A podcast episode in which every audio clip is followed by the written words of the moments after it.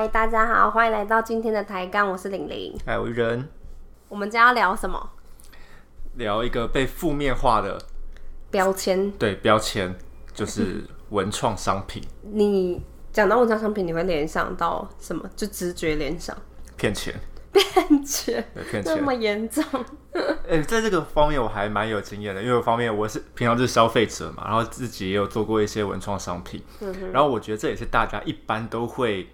有的，也不算误解，他其实的确是这样，就是文创商品都觉得啊，干好贵啊，嗯，对，然后我我印象很深刻，是大概前两年去文博会摆摊，嗯，然后就有两个小女生经过我前面的摊位，嗯。然后他就一一开始其中有一个人有兴趣就过来看了两眼，然后另外一个女生也被他拉过来看一下，嗯，然后看完一下看了两眼之后他就走了，说干文创价。我我在听到我我好像也不能说什么，对啦，的确是卖的，而且完全可以直接 get 到他到底想要表达什么意思。对，欸完全可以，完所以全可以。代表其实大家对于一个对于文创价这这个词，就对文创有一个共同的标签。对对对，大家有共同的认知。对对对对，就那个听到那个当下，我非常可以理解他们的心情，因为我如果是走在那边的话，我一定也会说出这样的话，感文创价。可是我那时候站在摊子里面，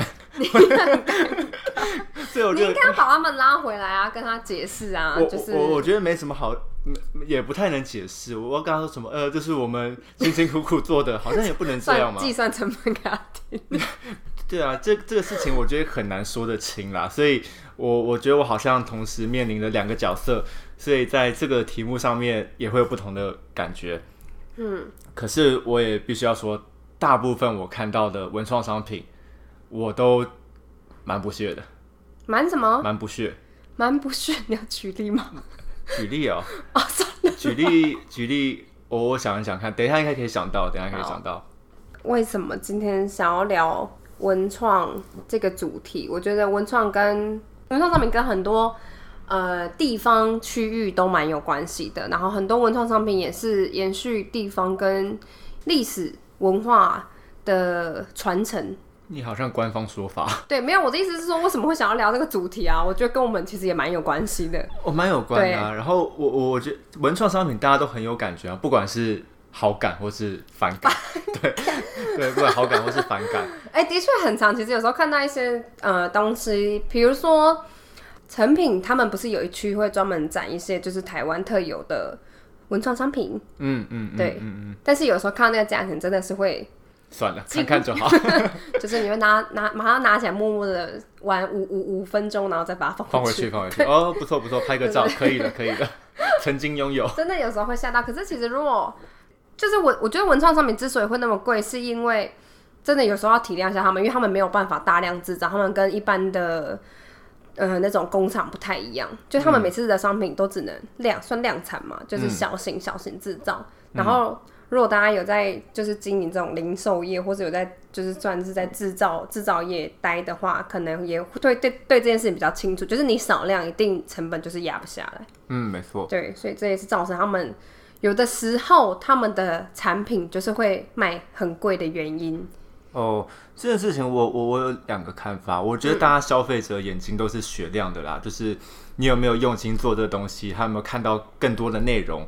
一定都马上看得出来。所以我我也觉得，因为比如说有一个好东西出来了，有更多的产品跟着模仿跟风，然后开始这种品质就参差不齐，然后大家就说哦，又是那种一样的东西，然后水准品质越来越不好，然后大家就觉得说啊，是不是呃接下来文创商品的东西大概都是这样子的 level，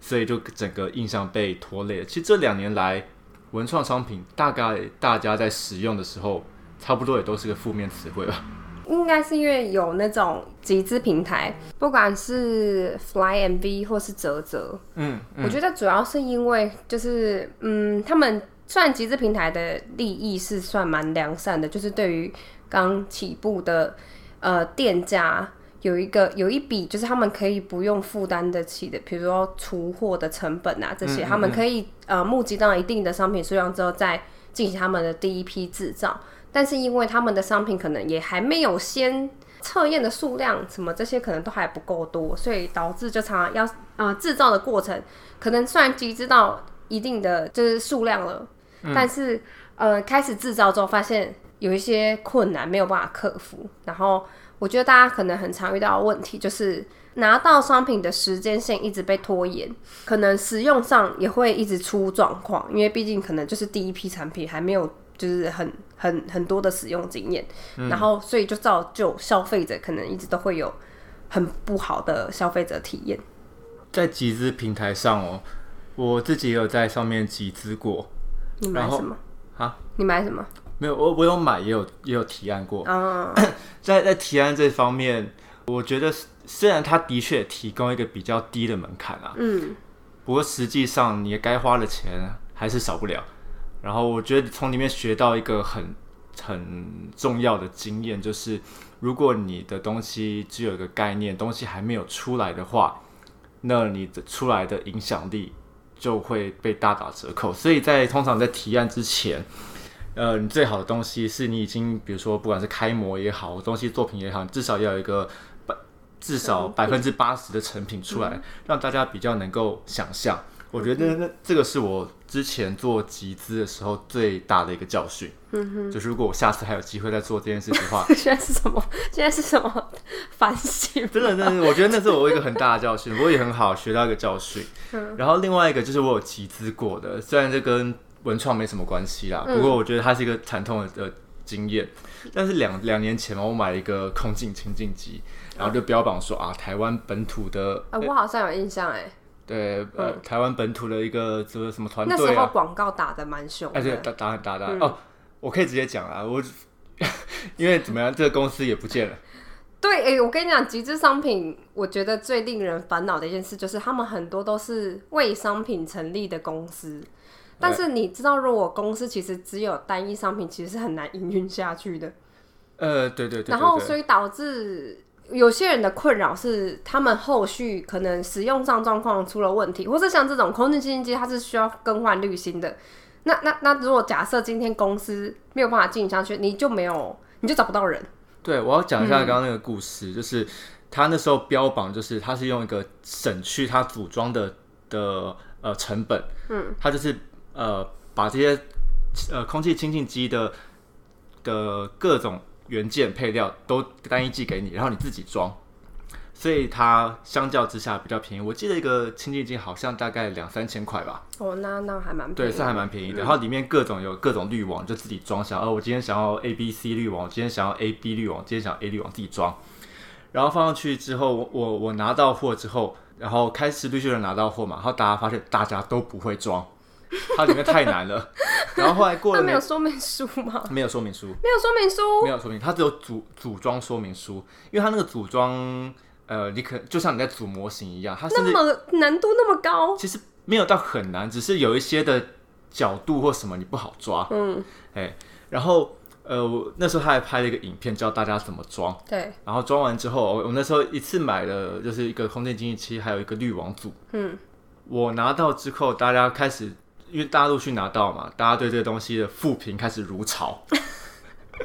然后一堆人想要退货，嗯，然后我就想说啊，算了，我就看看用用看到底怎么样，再评价如看对看有没有何要退货，然后就一边用给他一点机会，对对，给他一边用一边看他帮忙，呃，忙着退货。嗯，然后再过了一两个月之后，这个公司就联络不到了，联络不到，这真的是会造成大家很多的困扰哎。对，电话也都不通，然后粉砖不见，完全消失。嗯，我我我觉得，呃，现在那个空间机还在我家，我现在有点苦恼，该怎么办？哦，因为他现在不能换，是不是？那他一就亮出来说，他叫我更换滤网，可是我没有滤网可以买，啊，是要怎么办？我觉得，我觉得通常就是文创会有这种负面标签，通常都是大家遇到一两次这种很差的消费者体验之后，就开始对于类似的商品会感冒。当然，不是所有的团队都这么的，算是这算是有点恶意吗？可是我我我现在觉得这种事情就是一个愿打一个愿挨啦，就是以好的方面想啊，就是有些有些人不断的尝试突破，我觉得可能是你要购买之前，你就要一个认知说，假设你觉得空间清净机这么便宜，那它可能就它它一定有一那些大厂缺少的东西，不然人家一台卖你一万多块，你买这个两千多块，那不说不过去啊！如果你两千多块跟一万多块，提供的服务啊，跟这些消费者体验是一样的话，呃，其实现在两三千块也可以买到一些，至至少你还联络得到人啦，对，还买到滤网。这是你很差的消费者，就是算是文创的体验。那你有推荐的哎、有文创商品吗？在一片大家就是文创商品负面声浪、一有有有面倒中间，现在这个状况就是一个文创各自解读啦。嗯，因为其实你问每个人，每个人对文创商品的解读跟喜好都不太一样。不然我们现在讲文创商品的定义是什么？对，其实刚刚没多久之前，我们就各自查，因为都很困惑，都很困惑。因为我们还没查之前，对我来讲，文创商品，我本来以为它的意思是文化跟创意商品其实也差不多啊。差不多。你知道，在查之后，我才想到说，哎、对，其实几年前我还有编过文化创意产业的法条的册子。那你为什么会不知道文创商品是什么？因为我查完之后就想到说啊，对，跟我当初做的时候差不多，有奖跟没奖一样。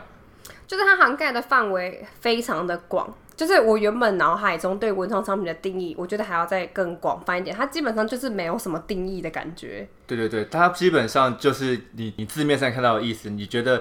有文化有创意就可以了。那应用在什么范围？你所有看到的东西都在它的应用范围内，对，包括艺术品这些都是，包含甚，至戏戏剧对啊，这些，影视啊、嗯电影啊、建筑啊，你看到任何东西都是。对，那他说的文化、说的创意定义是什么？没有定义。就是你解释得出来就可以。他的意思就是这样啊，你讲得出一个原因就可以啊，甚至你不需要讲。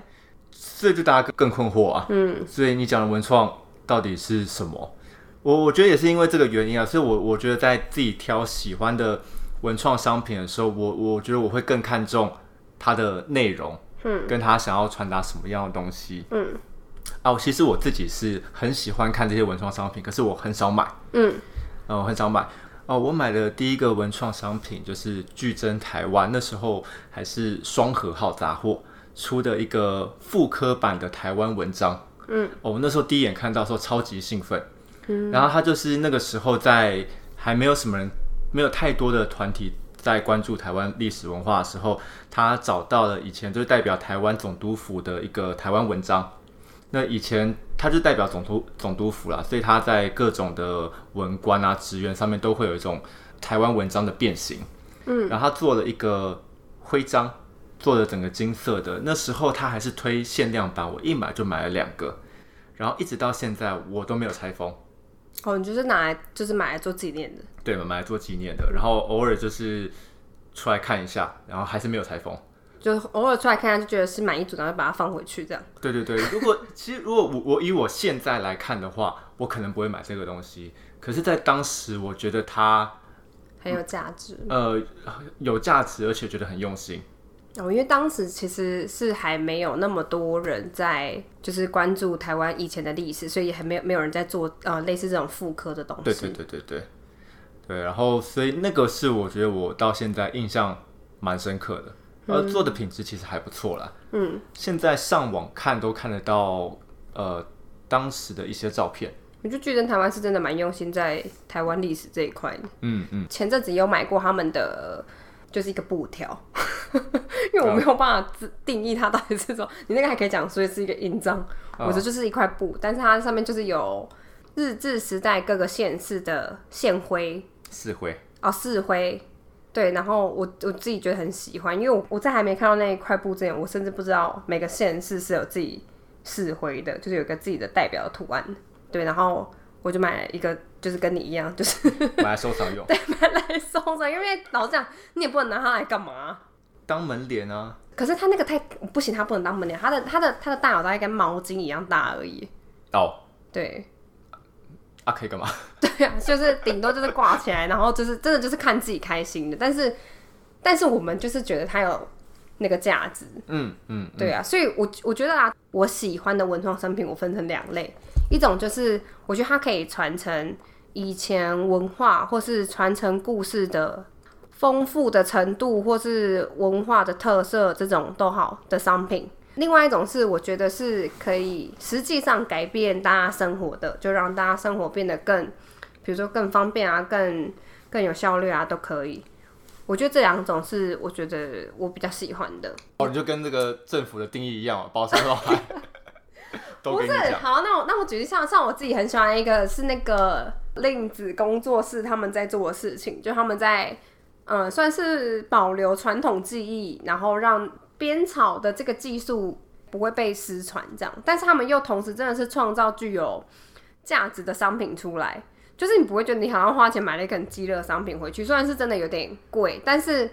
因为它真的都是纯手工制造的，就是在跟讲之前，就跟我录那个 QR 卡一样，就说我很多事情我都要解释，所以你要解释一下令子在干嘛。哦，好。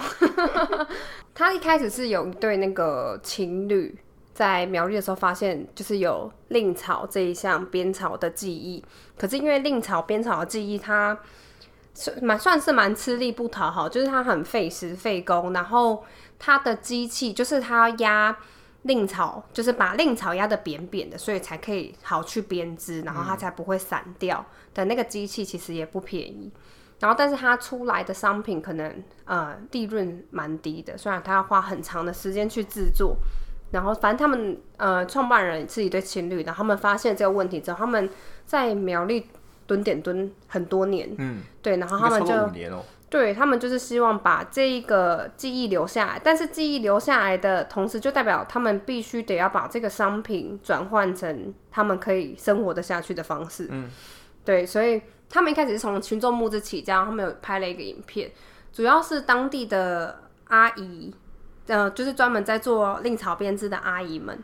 他们那时候做帽子的机器只有一台，嗯嗯，对，然后那但是那台机器又刚好快要坏掉了，然后如果假设这台机器坏掉了，然后再就没有人要再做这个令草编织的事业了，所以他们那时候其实主要是要募资募到一台，呃，我记得是超过百万的机器，才有办法继续做这项工艺。我记得最后应该募超过千万吧。对，哦，然后他们其实现在我觉得发展的也还蛮好的。嗯，对，然后对我来讲，虽然说那个商品你可能如果不一开始不知道它的这些故事的话，你看乍看之下，你会觉得好像一个草帽为什么要卖那么贵？嗯嗯因为它一它一顶帽子其实说实在，对于一般人来讲，可能真的不是那么便宜，一顶都要一千多块。但是我觉得它是有它的价值存在的。嗯，对，啊因为它代表的就是一个算是台湾的传统编织的技术。那这个编织技术如果真的没有人去呃做或是保存的话，它就会消失在不消失在台湾。嗯嗯，这个补充一下，就是我记得他那时候令子，他他他其实进去的时候，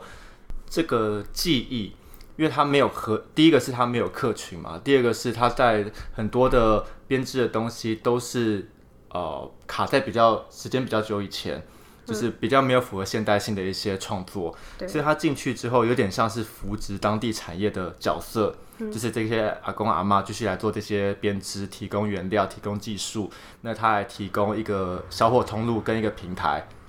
然后所以他进去里面，我我觉得他算是一个台湾产业的一个一个蛮有代表性的例子。嗯，嗯嗯，他们我觉得他们其实也是同时注入了另外一个。不一样角度的观点给当地的叔叔，不是叔叔啊，当地的当地的阿姨婆婆们，就是做这些令草编织工艺的人，就是可能提供一个比较年轻的角度，然后提供给他们一个别的方向，嗯就是创造出可能现在年轻人接受度会比较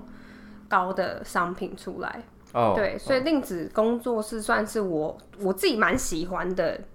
蛮喜欢的一个文创商品。对，我觉得它真的有它的价值存在。呃，那我这边另外讲一个，我觉得我推荐给大家的，好了，就是它这个是千里步道协会，然后这个步道这个协会就是主要是在推广台湾各地的步道，然后他们蛮有趣的是，他每年都会做一个台湾的步道地图。然后大概他从二零一几啊，可能一五还更早的时候就开始每年会推这个地图。可是早期推的地图呢，我觉得都没什么，没有什么太吸引人的地方。大概是从二零 是因为这样画很丑吗？就是很像公家单位，很很像那时候公家单位会突会出来的东西。嗯，呃，然后大概是二零一八、二零一九开始，他们的风格大变，变成一个我觉得我当下看到会觉得蛮吸引我，然后会想要想要去买的，好像是去年，咦，换设计师哦，有可能，有可能，有可能。换去年的时候，那时候呃，社群上面有造成一个蛮蛮多人分享的，嗯，对。然后去年跟今年的，我觉得做的都还蛮不错，它都是用古地图的形式去做，嗯。不过他们每年这样子推，然后一个地图它有分呃售价跟义卖价。大概都不超过一百块，五十八十、一百之类的，对，就是就很便宜。那 CP 值很高哎，对，很高很高。然后它是一个五十块用一整年，它其实像是一个年对年历的形式啊，年历的形式，所以它我我觉得还蛮值得推荐给大家的，就是买买起来挂在房间。我觉得可能是因为古道没办法每年都更新吧，所以可能前几年有买过，人就觉得差不多了这样。哎，没有，可是它的风格每年都差很多哦，哎，风格每年都差很多。哎，那如果你讲这个的话，我也蛮想推荐那个林务局这这几年来，我觉得蛮厉害的，就是他们跟哦蛮厉害的设计，算是工设计工作室合作。这个你推荐大家都买不到，现在那个都缺货。哎，可以哦。哎，为什么我们要帮你林务局也配啊？啊，反正我自己会买，但是就是大家可以去看看，大家就是有没有喜欢。他们呃会推出每年的年历，然后或是不定时在每年每年期间都会推出一些海报，嗯，然后都是跟可能台湾的动植物有关的主题，比如说像台湾特有植物啊，台湾特有动物啊。然后今年他们一样也有推出新的年历、桌历都有，然后。如果喜欢的人可以去参考看看，我记得是到十二月之前都可以预购，嗯，但是如果你没有预购到的话，就没有办法订了。就是他们每年就是预只采预购制这样子，然后我觉得他们的那个创作都还不错，真的有让大家比较接触到台湾特有的生物。我觉得他们是真的在执行的人，嗯，不是像有些人就会一直说你为什么不去多了解台湾的植物，就类似这种。啊，什么意思？什么意思？我觉得有些人会去一直质问。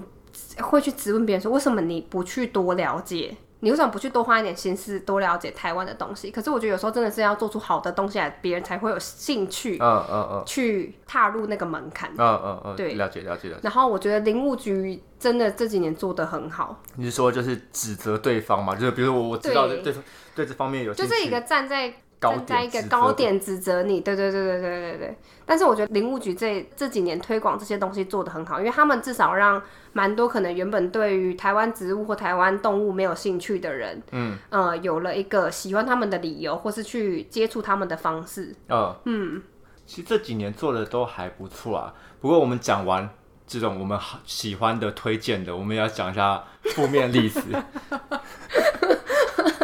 其实林林林，你应该是。买蛮多这种商品的人哦，我也没有买很多，但是如果真的要我推荐一个负面的例子的话，我觉得这几年推荐负面例子啊，推荐。如果要我讲一个负面的例子的话，我觉得我可能会讲吸管吧。我觉得我不是说环保吸管不好，可是竹吸管、对玻璃吸管、你就是近几年就是各种什么吸管，竹吸管、铁吸管、玻璃吸管，对对对，然后什么。夹链式吸管、面条吸管，对各种，然后雨后春笋般就是哪一个插在鼻子里最痛？哎，你你应该问哪一个喝珍珠最就是最适合？然后我不是说做用环保吸管不好，但是这些吸管其实一出来推出之后，其实造成蛮多后续的在一起，可能有时候有些吸管是。虽然它号称是粗吸管，但它可能吸不到珍珠哦，所以就变成你买这个东西根本没有意义。然后再加上它制造的那些过程，其实它排放的什么碳足迹或者是制造的垃圾，其实可能是远大于你使用一次性吸管的。对，然后我就觉得这个吸管这东西好像就有点太泛滥了。那你买过好多吸管？你买过最不好用的？我我没有买过最不好用，但是我有买过玻璃吸管。但是，但是我个人的因素然后然后用了三四次之后，就不然把它摔坏。那 所以怪不了别人。对，这怪不了别人，不是那个玻璃吸管做的不好。对，但是用硬的吸管，就是我要特别警告大家，如果要选用硬材质的吸管、环保吸管的话，你可能要留意自己在喝手摇杯饮料的习惯，因为我有几次就会很忍不住，就是忘记它是硬的吸管，然后就咬下去，然后牙齿超痛。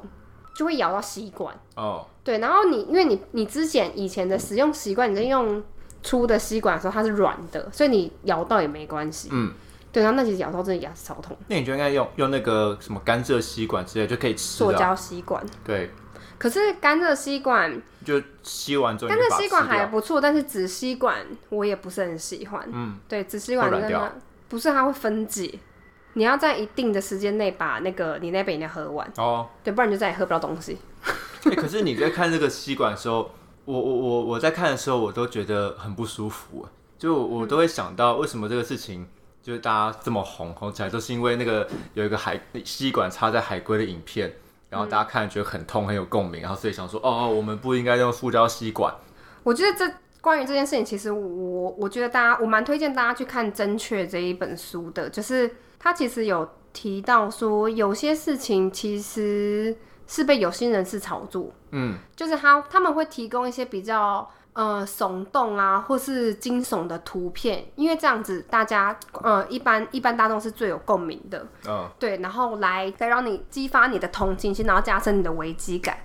因为那个塑胶吸管插在那个海龟的鼻孔里面，然后大家那个影片被拍出来的时候，大家都觉得说啊，我们不能再用塑胶吸管了，塑胶吸管会插在海龟的鼻子里面。嗯，然后大家都有这个共识之后，有各种吸管跑出来，然后包含铁吸管，嗯，各然后玻璃吸管，这些插在海龟里面的鼻子会比较不痛吗？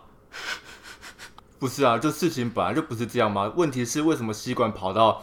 海龟的鼻子里面，不是你用材什么材质的问题啊？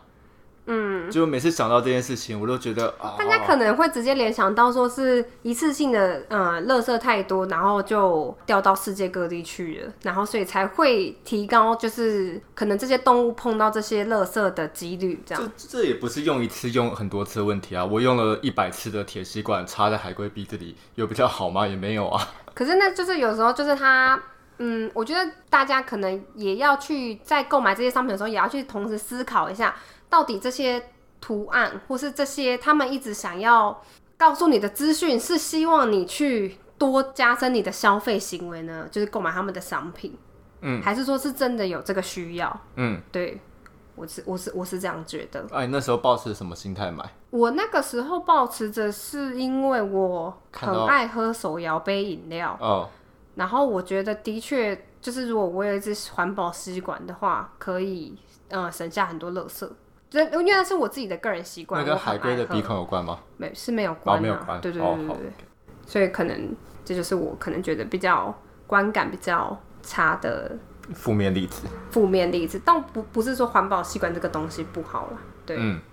这样，你要提供你的负面教材。我觉得你每次讲负面教材都很惊悚的，很担心你要讲是什么东西。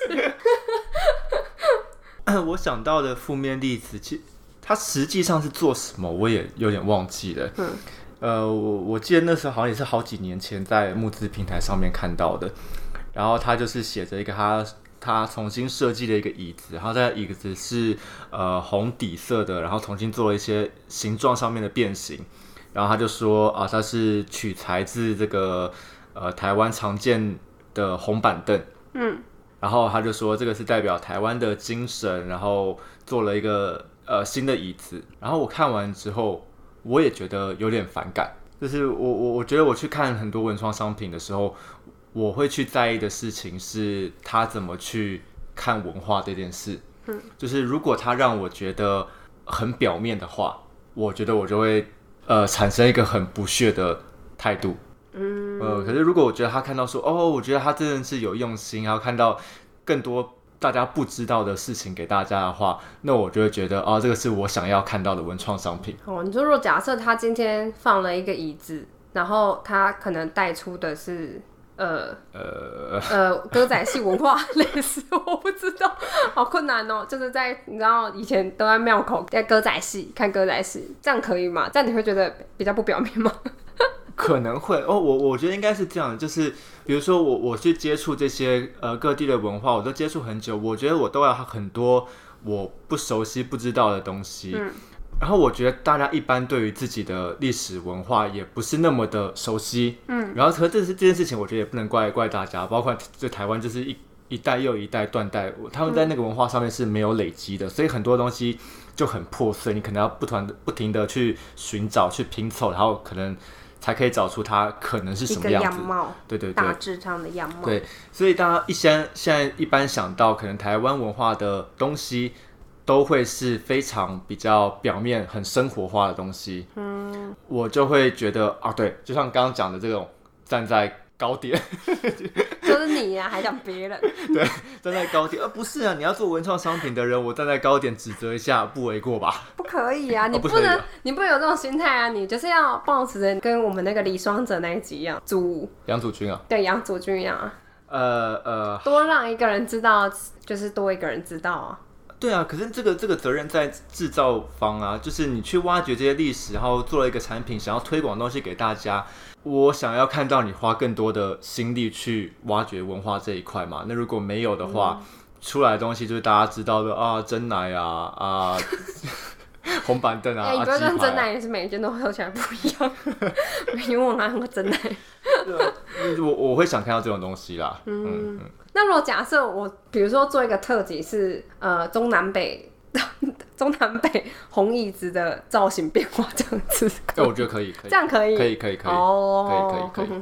至少我我觉得看到说，哦，你有用心去做这些事情，不想要看到更多这样子的例子出现。负面的例子，对，然后就会让文创越来越标签越来越黑，对，越来越黑，已经蛮黑了啦，已经经很黑了。很多人真的是对文创上面是听到的时候就很不屑一顾哎。是，的确是，的确是。好，那既然这样，我不然不然我再提供一个正面的例子好了。来，就是现在有蛮多台湾的团队自己在制造呃属于台湾自己的味道，嗯，比如说什么什么线蕨啊、蕨类植物啊、台湾特有种的植物哦台湾香味的扩香，对台湾香味的扩香、台湾香味的香水。嗯嗯嗯，然后我觉得这件事情还还还蛮有趣，因为很多味道可能我们平常根本没有机会闻。哦，真的哦，对啊，那有没有关键字？关键字哦，呃，你你打台湾味道扩香，可能就会出现了吧之让我。看看。对啊，应该不好不不难找，或者台湾味道香水。我觉得因为有蛮多间在做的，所以大家可以自己去，可能现场闻闻看自己喜欢的味道，然后挑呃自己喜欢的店家，符合自己使用习惯的呃造型。嗯跑出来只有台湾味道中天，真的 如果你喜欢中天味道也是可以啊，你就用二十四小时电视放中点。对啊，我觉得这个这个商品是我还蛮喜欢的。最后我 我觉得跟大家就算讲了这么多，然后还跟是跟大家讲一下，呃，我们收集到之前不同的资料，来对这个文创商品做的一个定义。嗯，其实这种事情好像应该开头讲啊。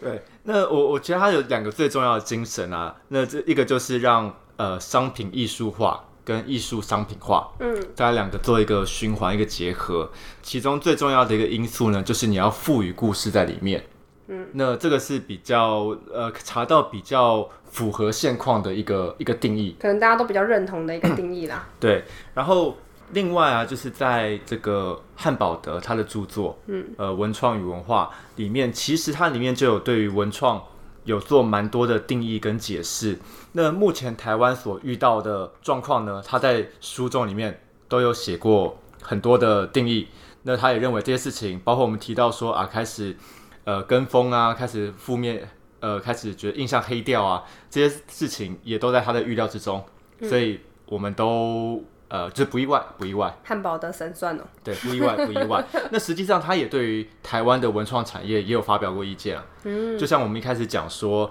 台湾在对文创的这些发展上面，其实包山包海，对啊，他对这方面其实是不认同的，就对这个做法是不认同的。他还认为说，你应该先挑挑出一个呃主力发展的产业来去做一个来去做一个领头羊。就他的认为是你什么都补助，什么都帮忙，最后就是什么都做不好。然后这是大概是之前讲到、呃来跟大家做一个背景的补充啦。然后另外一个也是提供另外一个想法给大家做一个参考，就是呃有一个说法，就是因为现在台湾的文创补助其实是蛮限制蛮严格的，你可能要本土文化什么的。那如果是有人讲说，如果是美国的迪士尼的话，如果来台湾申请补助，可能是申请什么都申请不不到。呃，因为迪士尼在早期做的各种动画、啊，它的故事来源几乎都来自于国外。嗯，那包它包括像什么小美人鱼啊，或者什么王子野兽这些东西，要么就是格林童话，要么就是从欧洲各国里面的东西去改编而来的。嗯，那如果它没有这个方面的呃累积，然后再去创造的话，它可能就没有现在的发展。对啊，所以我觉得这个行业是一个，方向，对对对，我觉得它有利有弊啦。对，嗯，毕竟没有钱真的难生活欸。对啊，啊、如果我觉得大家如果有兴趣或有任何想法，我觉得也想听一看，你觉得你有没有推荐或是你最不推荐的文创商品？我想要听听看最不推荐的。哦，我们可以把这个问题诶留可以留在哪里？可以留在可以留在呃我们 IG 台湾 Up 的，就是我们每一集推出之后都会有一个都会有一篇贴文，可以留在那个下面。那当然也欢迎大家到 Apple 的 Podcast 的评价留言，然后留五颗星，然后顺便告诉我们说你最喜欢或最不喜欢的商品是什么。对，那、如果你不想要，你想要匿名，就是不想让大家知道你喜欢或不喜欢的商品是什么的话，你也可以寄信来给我们。没关系啦，留一下嘛，大家分享一下，对。对啊，分享一下不喜欢文创商品。哎、这个嘛，这个我会蛮想知道的。如果很精，如果假设我们有听到很精彩的例子的话，我们就找个时间跟大家聊。大家都不推荐的文创商品。